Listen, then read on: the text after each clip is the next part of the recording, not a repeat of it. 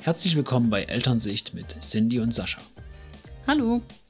Wir wollen in dieser und in der nächsten Folge über zwei Kommunikationsarten sprechen, die für uns sehr gut funktioniert haben bisher. Das sind zum einen die Brainsmarte und zum anderen die gewaltfreie Kommunikation. Genau, ich habe in den letzten Wochen einfach mal etwas darauf geachtet, wie ich so im Alltag reagiere, wie ich halt mit dir und auch mit den Kindern kommuniziere.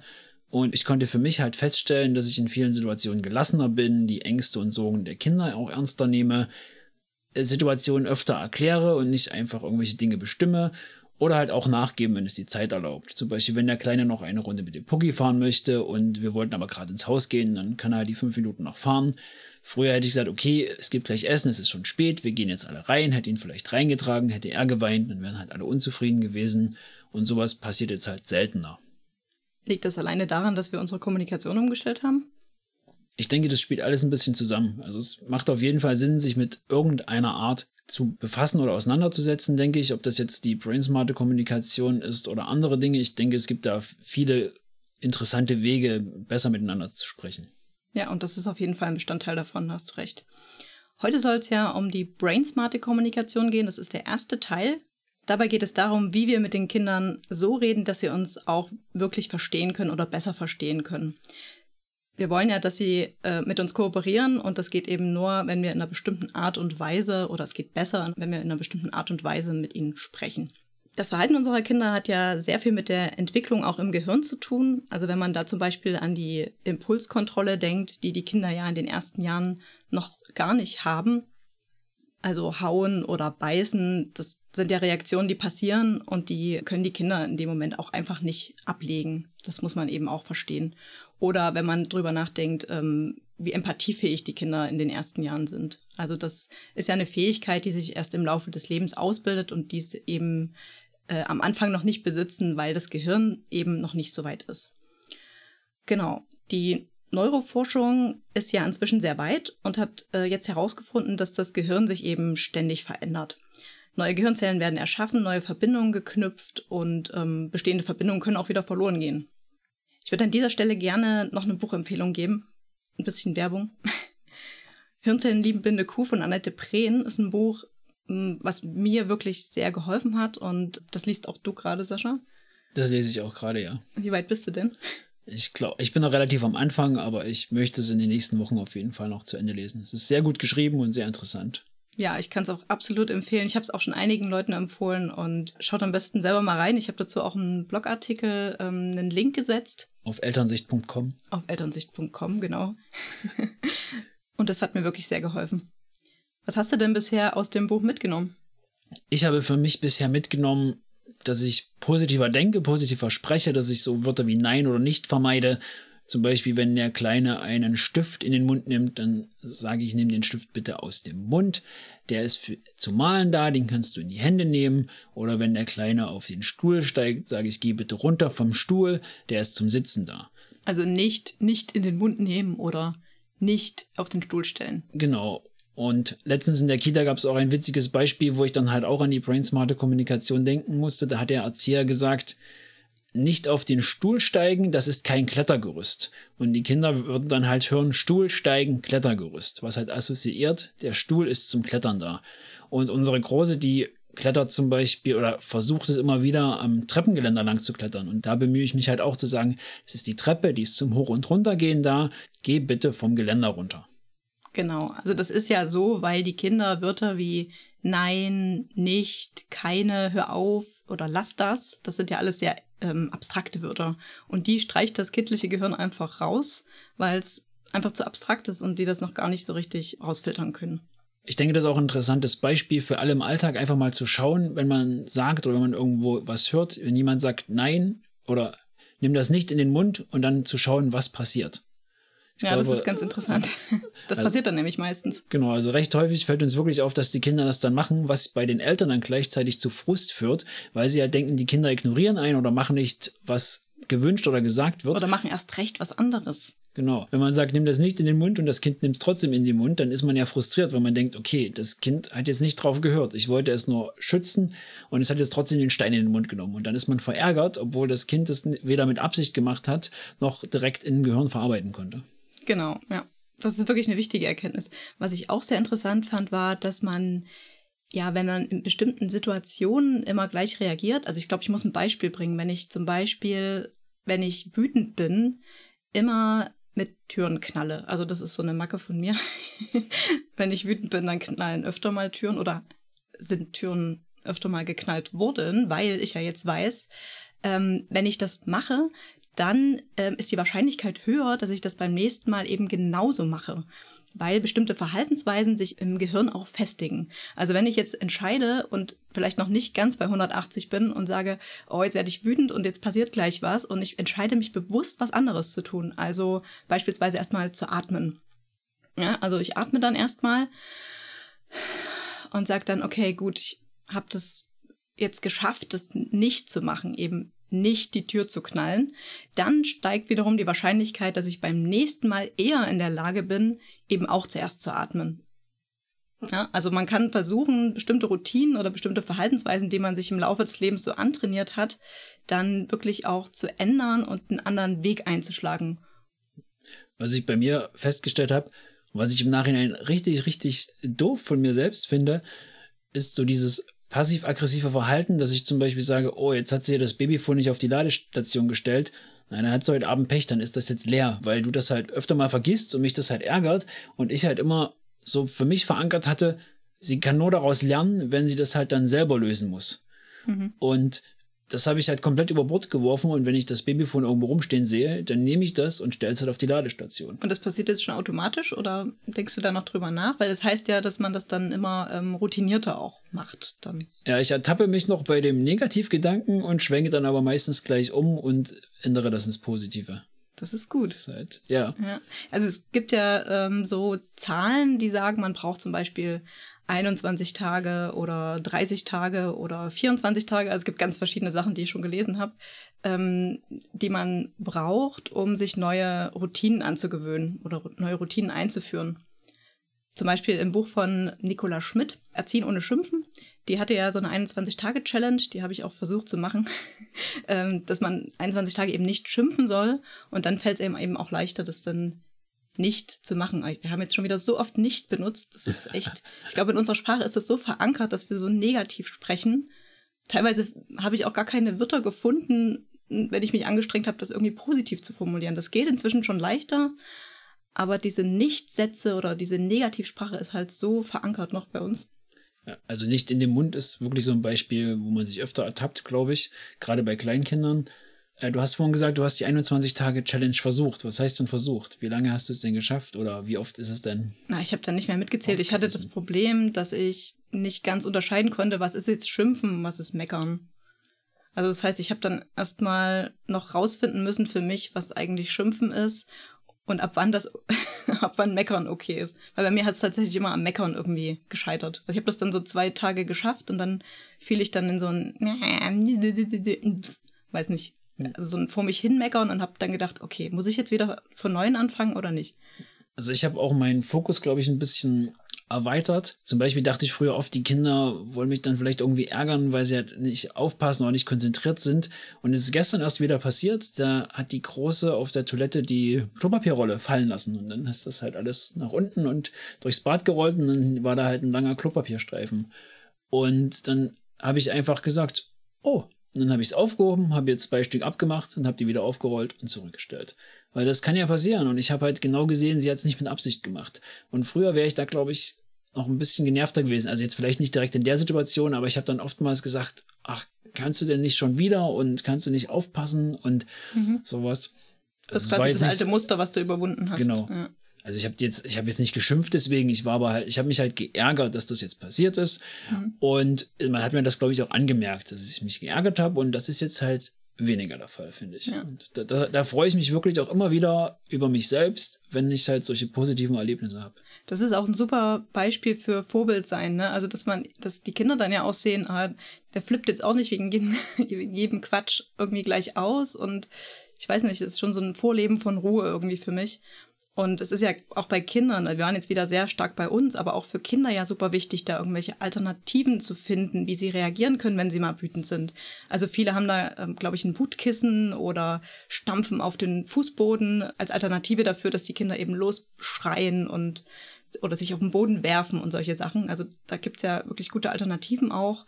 Und wir sind eben dafür verantwortlich, den Kindern das auch zu zeigen, dass sie eben dann in der Situation vielleicht nicht hauen oder so, sondern einfach anders reagieren können. Und ja, ich habe gelesen, dass es eben verschiedene Situationen gibt, die uns eben zur Weißglut bringen können. Das betrifft Kinder und Erwachsene. Also Sachen, die uns einfach triggern und wo die Amygdala, ich benutze jetzt mal das Fremdwort, das ist nämlich der Teil im Gehirn, der dafür verantwortlich ist, eben auf Gefahrensituationen zu reagieren. Entweder mit Flucht oder mit Kampf, sagt man immer. Und da schalten sich eben die Emotionen ein an der Stelle.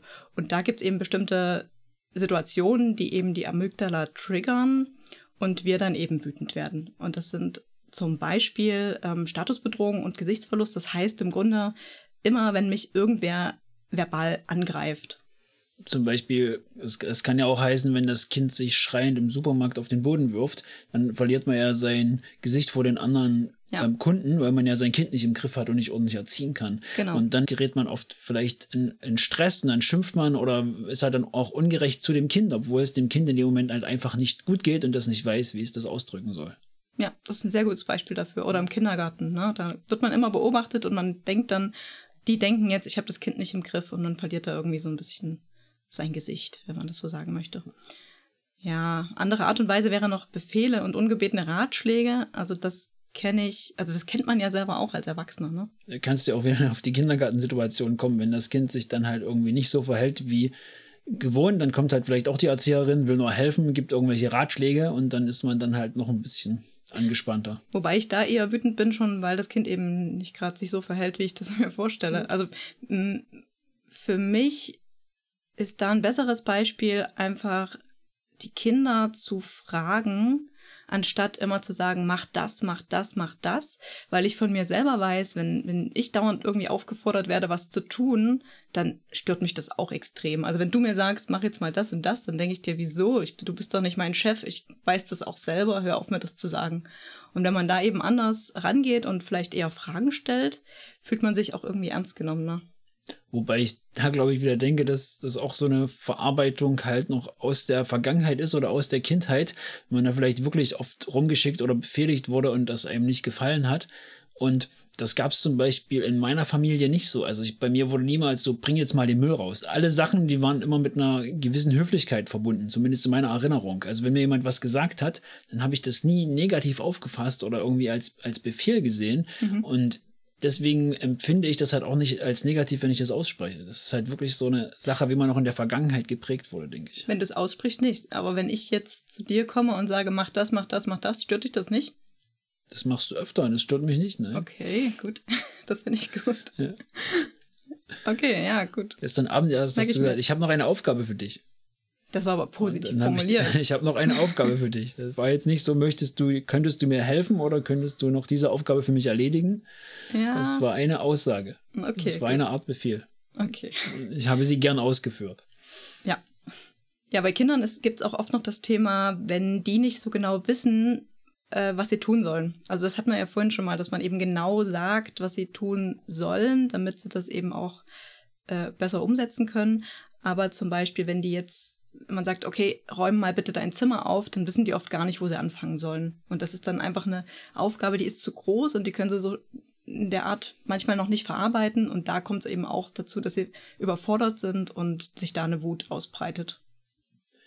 Dann gibt es noch herablassende Mikrosignale wenn ich zum Beispiel mit den Augen rolle, weil mir irgendwas nicht gefällt, dann kann das sein, dass das Kind diese Gefühle ähm, entsprechend spiegelt und wir das dann natürlich wieder negativ wahrnehmen. Also gerade Kinder sind dafür, glaube ich, sehr feinfühlig und da sollte man wirklich aufpassen, den Kindern immer positiv zu begegnen und halt auch darauf zu achten, wie man sich verhält mit Mimik und Gestik. Ja, die sind sogar so feinfühlig, du musst nicht mal das Augenrollen, also es muss nicht mal was Sichtbares sein. Ne? Die nehmen das schon wahr, wenn du einfach sehr, sehr gestresst und genervt bist und es passiert eben alles unterbewusst. Das muss gar nicht so offensichtlich sein.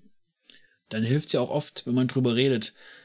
Also die Große weiß ja jetzt schon, was Stress bedeutet, mehr oder weniger, und sie spricht das immer öfter an. Zu sagen, bist du gerade gestresst oder war das vorhin stressig? Und dann ist es ja auch ganz gut, wenn man dann weiß, okay, wie hat sie die Situation wahrgenommen und dann kann man nochmal über die Situation sprechen. Genau, ja. Ja, noch ein anderer Punkt, warum wir manchmal wütend werden, ist, äh, wenn wir Ungerechtigkeit sehen oder soziale Ausgrenzung erleben. Das ist ja gerade bei Kindern auch oft so, dass es das dann heißt, ah, du bist nicht mehr mein Freund und ähm, die Kinder werden dann so ein bisschen weggestoßen. Das ist auch ganz schwer für die, auch verständlicherweise, weil für Erwachsene ja auch. Wir möchten ja auch ähm, akzeptiert werden. Und da kann es eben auch sein, dass man dann sehr wütend reagiert. Ja, was gibt's noch? Also letzter Punkt war noch die ähm, Gefahren aus der Vergangenheit. Also sobald man mal irgendwie eine negative Erfahrung gemacht hat in einer bestimmten Situation, ist es dann eben so, dass der Teil des Gehirns sich das merkt und auch die emotionalen Gefühle oder die Emotionen sich merkt und äh, die dann eben wieder hervorkommen. Ja. Versteht glaub, man das? Ja. Ich glaube, ein gutes Beispiel sind zum Beispiel Vorträge in der Schule. Also ich glaube, für viele Leute ist es einfach ultra unangenehm, vor der Klasse zu stehen und Vorträge zu halten. Und sowas verfestigt sich im Gehirn. Und das ist dann halt im Erwachsenenleben muss man das, glaube ich, wirklich durchbrechen, wenn man dann Vorträge in einer Firma oder sonst wo hält, dass man sich erstmal dran gewöhnt. Dann ist man aber natürlich dann auch viel besser vorbereitet. Man spricht in der Regel über Themen, die man sich gut auskennt, was ja bei der Schule nicht immer der Fall war, je nachdem, wie gut man halt die Arbeit gemacht hat. Also wenn ich da so an meine Vorträge denke, das waren jetzt nicht immer die Themen, die mich so interessiert haben. Und ich glaube, das ist ein einfaches Beispiel, was ja, das nennt sich auch Kopplung kann. von Situationen und Gefühlen. Also wenn beispielsweise, es ist nicht passiert, äh, unser Sohn auf dem Töpfchen sitzt und es gibt einen riesengroßen Knall und er erschreckt sich einfach so, so sehr, dann kann es eben passieren, dass er in dieser Situation, wenn er dann mal wieder aufs Töpfchen gehen soll, das unbewusst sich gemerkt hat und dann eben nicht wieder drauf möchte, weil er eben diese Negativerfahrungen mit diesem Töpfchen verbindet. Und da hilft es dann, wenn man die Situation einfach mehrmals in positiver Art und Weise durchlebt nochmal. Das ist natürlich bei diesem Töpfchen jetzt schwierig. Kriegt das kleine Kind jetzt mal wieder aufs Töpfchen, wenn es so eine traumatische Erfahrung gemacht hat. Generell sind wir ja gerade in der Situation, dass er jetzt nicht so gern aufs Töpfchen geht. Es wird langsam besser. Und was jetzt die letzten Abende immer gut geholfen hat, ich habe das Töpfchen einfach ein bisschen näher ans Waschbecken gestellt. Er spielt halt gern mit dem Waschlappen rum. Ich habe ihm den leicht nassen Lappen schon in die Hand gedrückt. Er konnte ein bisschen spielen, sich das Gesicht waschen und saß derweil auf der Toilette und hat auch gepullert. Und das ist clever, du hast so, ihm erst gute Gefühle mit diesem Waschlappenspiel gegeben. Macht, genau. genau. Und eine und Ablenkung dann, vielleicht gleichzeitig. Ja, und äh, das Gute ist eben so, je öfter er das dann wieder positiv erlebt, desto weniger erinnert er sich dann eben an die Situation, die dann vielleicht passiert ist. Also ich finde es super interessant. Es gibt auch noch die Erkenntnis, dass Visualisierungen ja auch wirklich körperliche äh, Reaktionen hervorrufen. Also sagt dir Visualisierung was? Nein. Visualisierung heißt äh, im Grunde, du stellst dir Sachen nur vor. Also wenn ich mir jetzt vorstelle, das hatte ich auch schon ähm, vor dem Buch mal gehört, im Zusammenhang mit luziden Träumen, also Träume, die man selber kontrollieren kann. Das kennt man vielleicht aus so einem Film, ich weiß gar nicht, wie er heißt. Auf jeden Fall, ich komme zurück zum Thema. Es ist so, dass wenn man sich Sachen vorstellt, wie zum Beispiel, ich übe in Gedanken Fußball spielen und das Tor treffen oder ähm, ja, vielleicht ein blödes Beispiel. Oder ich trainiere Sit-ups in Gedanken und habe das vorher auch wirklich schon mal gemacht, dann ist es so, ähm, also es hat die Forschung wirklich nachgewiesen, dass man Bauchmuskeln aufbaut. Aufbaut. Dass man genau, Bauchmuskeln aufbaut. Kurz das Wort, ja. Genau, dass man wirklich auf, äh, Bauchmuskeln aufbaut. Und das finde ich total faszinierend. Und diese Erkenntnisse kann man ja auch eben im Zusammenhang mit Kommunikation und unseren Kindern sehr gut anwenden. Also ähnliche Situationen aufzeigen in einer Situation, wo das Kind einfach total überfordert ist oder nicht mehr will oder irgendwas nicht schafft. Zum Beispiel, hast du ein Beispiel? Für Überforderung. Ja, das Kind kriegt die Jacke nicht zu. So, und ist verzweifelt und denkt, ich kann das nicht, ich will das nicht, ich schrei rum, weil ich will es eigentlich selber machen, aber es geht nicht. So. Dann dann haben wir immer in Ruhe gewartet, bis sich das Kind wieder beruhigt hatte, relativ. Haben halt die Hilfe angeboten und dann habe ich zum Beispiel nur so ein kleines Stück zugemacht. So, dann war es schon mal die Jacke zu. Oder wenn es beim Hochziehen nicht klappte, habe ich halt einfach gesagt, guck mal, wir machen das hier oben ein bisschen zusammen und dann ging es halt leichter hochzuziehen. So, dass man so Schritt für Schritt dem Kind halt hilft, das einfacher zu lösen.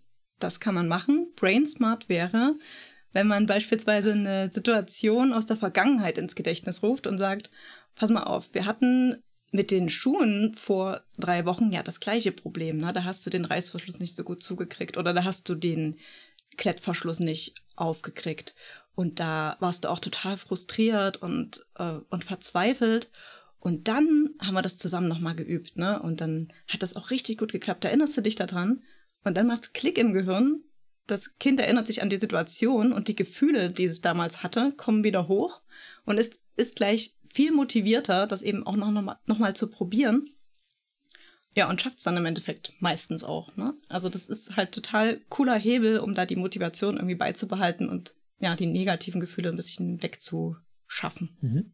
Würde das denn dann auch andersrum funktionieren? Zum Beispiel auf dem Spielplatz, das Kind kommt nicht das Klettergerüst hoch und ist frustriert, weil es halt immer an irgendeiner Stelle abrutscht. Und man sagt, okay, und jetzt stell dir mal vor, du schaffst es dann ganz alleine, wir üben jetzt noch ein bisschen zusammen. Und wenn du dann ganz oben bist, dann hast du einen tollen Ausblick und dann freust du dich, dass du es geschafft hast. Ja, das wäre auf jeden Fall auch eine Visualisierung in die andere Richtung, ja. Da passt eigentlich auch ganz gut das Thema Reframing dazu. Weißt du, was das ist? Dass man seine inneren Gedanken so umstellt, dass man sich dran gewöhnt oder dass man einfach seine Denkmuster verändert? ja, also ja, Denkmuster verändern, ja. Man sieht in der Situation einfach das Positive oder man versucht, mehrere Sachen herauszufiltern, die eben positiv in dieser bestimmten Situation sein könnten. Also ich habe gestern noch deinen Blogartikel gegengelesen und habe es aber leider schon wieder vergessen. okay, ich kann ja das Beispiel noch mal kurz anführen. Wir haben gerade ein Problem mit dem Windelnwechseln unseres Sohns.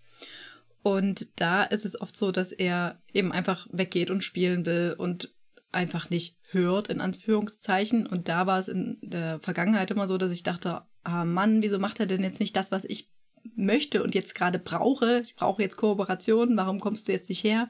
Und bin da auch teilweise wirklich wütend geworden. Und beim Reframing geht es eben darum, da das Positive zu sehen. Das heißt, ich habe mir jetzt vor Augen geführt, dass es ja eigentlich super gut ist, dass er auch Nein sagen kann in einer bestimmten Situation und sagen kann, ich möchte eben nicht, das ist mein Körper und über den bestimme ich jetzt in der Situation, ich möchte jetzt keine Windeln wechseln. Und das hat mir wirklich die Sicht, also es hat meine Sicht nochmal komplett verändert und ich sehe jetzt diese Situation eigentlich als positiv an und habe dann eben auch nicht diese negativen Gefühle. Ich sage dann, okay, ja, er lernt gerade was und ich bin eigentlich auch stolz darauf, dass er Nein sagt. Also es ist eine ganz andere Sichtweise dann in dem Moment und das hilft. Ich würde da gern noch das Thema Pauschalisierung anfügen. Egal ob positiv oder negativ behaftet, es gibt meist sinnvollere Wege, dies zu lösen. Was heißt denn das? Das heißt zum Beispiel, wenn ich jetzt jemanden sage, du bist faul, oder wenn ich einem Kind sage, du bist faul und es immer wieder hört, du bist faul, oder ein Lehrer sagt, du bist schlecht in der Schule, dass das Kind das dann irgendwann selbst so sieht und sagt, ich bin eben faul und ich mache nichts mehr, weil ich bin halt faul oder ich werde es mal nie zu etwas bringen. Das wäre quasi der negative Punkt. Selbsterfüllende Prophezeiung. Genau. Und der positive Punkt wäre dann immer, oh, du bist ja toll und du bist ja fleißig und schön hast du das gemacht. Und dass das Kind dann halt immer denkt, okay, alle denken, ich bin fleißig, ich muss jetzt immer funktionieren, ich muss jetzt immer fleißig sein, ich muss die Erwartung der anderen erfüllen oder ein entsprechender Erwartungsdruck in dem Kind aufgebaut wird, was dann natürlich auch einen großen Stress auslöst. Also nicht falsch verstehen, nicht positive im Sinne von, das ist positiv, sondern das ist nicht förderlich, sondern man möchte ja im Grunde eigentlich das Kind stärken und sagen, du bist fleißig, aber es hilft in der brainsmarten Sicht nicht. Aber es würde ja zum Beispiel gehen, ich freue mich sehr über deine Hilfe. Ja, oder du warst gerade sehr fleißig. Das reicht ja, ja schon, ne? Ja. dass man eben erkennt, du bist nicht per se fleißig und dann eben diesen Erwartungsdruck da aufzubauen, dass das Kind eben so funktionieren muss, sondern einfach ein Zustand im Jetzt festzuhalten, zu sagen, du bist jetzt fleißig, du bist aber jetzt sehr hilfsbereit gewesen. Das ist ja auch was Schönes, wenn man das hört. Nur eben, man ist eben nicht immer so. Und das zu verstehen, dass die Zustände eben veränderlich sind, auch du kannst das nicht, du kannst das jetzt nicht, bringt einen ja dazu zu denken, ja, vielleicht schaffe ich es dann beim nächsten Mal. Genau. Oder dafür bist du noch zu klein, ist vielleicht auch, das ist zwar nichts Festes, aber das ist ja auch was, was jetzt nicht so gut funktioniert. Da wäre es ja besser, das üben wir später mal oder das üben wir, wenn du ein bisschen größer bist. Ja, oder einfach, um einfach ins Positive zu, umzukehren, dass man sagt, in der Zukunft klappt das ganz bestimmt. Genau, das wäre positiv und das ist auch eine Form von Visualisierung. Also brainsmarte Kommunikation, super spannend. Lest euch am besten nochmal selber durch. Wie am Anfang gesagt, besprechen wir in der nächsten Folge dann die gewaltfreie Kommunikation und was wir bei dieser Art für uns mitnehmen konnten. Es gibt zu beiden, sowohl zu der Brainsmarten als zu der gewaltfreien Kommunikation bereits einen Blogartikel auf elternsicht.com. Schaut gern mal rein. Wir freuen uns natürlich auch über Feedback oder Kommentare, wie immer an mail@elternsicht.com. Bis bald. Tschüss.